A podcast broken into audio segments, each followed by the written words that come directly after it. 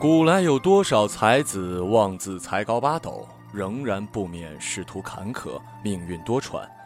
就像蒲松龄，就像曹雪芹，像杜甫，像咏柳。我们说很羡慕苏子，失意时常读他的词，我们把他奉为榜样，以为他是个豁达的强者，可以什么都看透，那样的乐观。一直以来，我们总在这样解释苏轼。我们说，你看。他才高八斗，却屡遭贬谪。然而每至一处，总有鼓舞人心的佳篇传世，还发明了东坡肉、东坡肘子。苏子似乎过得很惬意。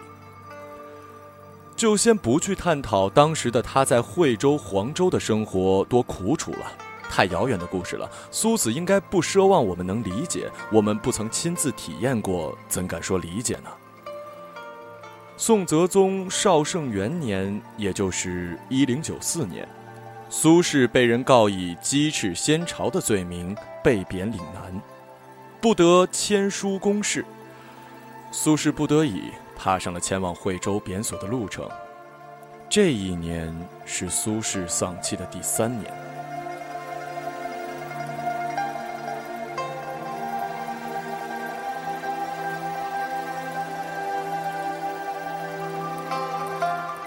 这一年，苏轼已经是五十七岁了。贬谪对于苏轼来说已经不是什么新鲜事儿了，更何况是美丽迷人的惠州，更何况那历来被奉为美味的荔枝。于是，苏轼做了《惠州一绝》：“浮罗山下四时春，卢橘杨梅次第新。日啖荔枝三百颗。”不辞常作岭南人。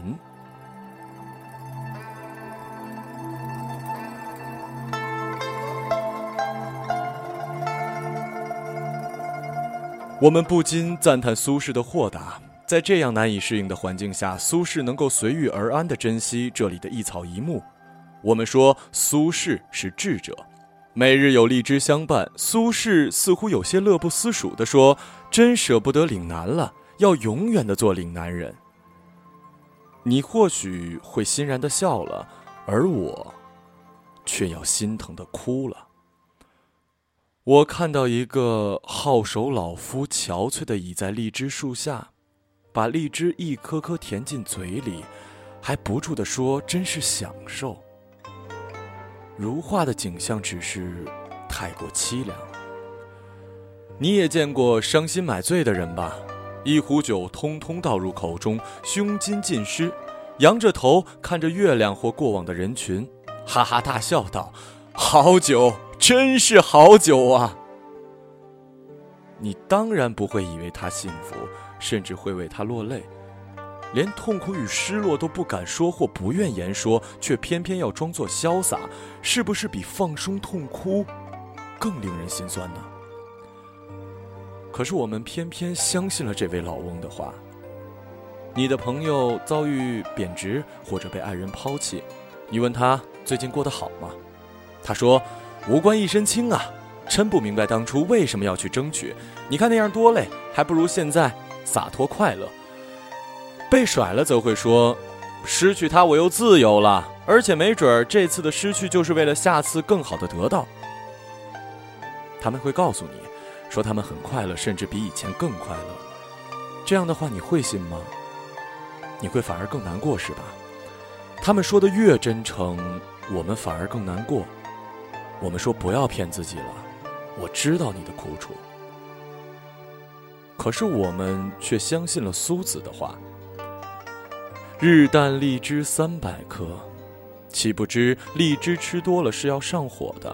日啖荔枝三百颗，实际上是苏轼对一啖荔枝三把火的误听。更何况这样的情景下，哪还有什么心情去品尝味道了？若真是日啖三百颗的话，也恰恰是以荔枝买醉了。平生的心愿终未了，满腔的豪情却成灰。苏轼啊，苏轼！你是彻彻底底的失败了，苏子应该是在这样的感慨吧。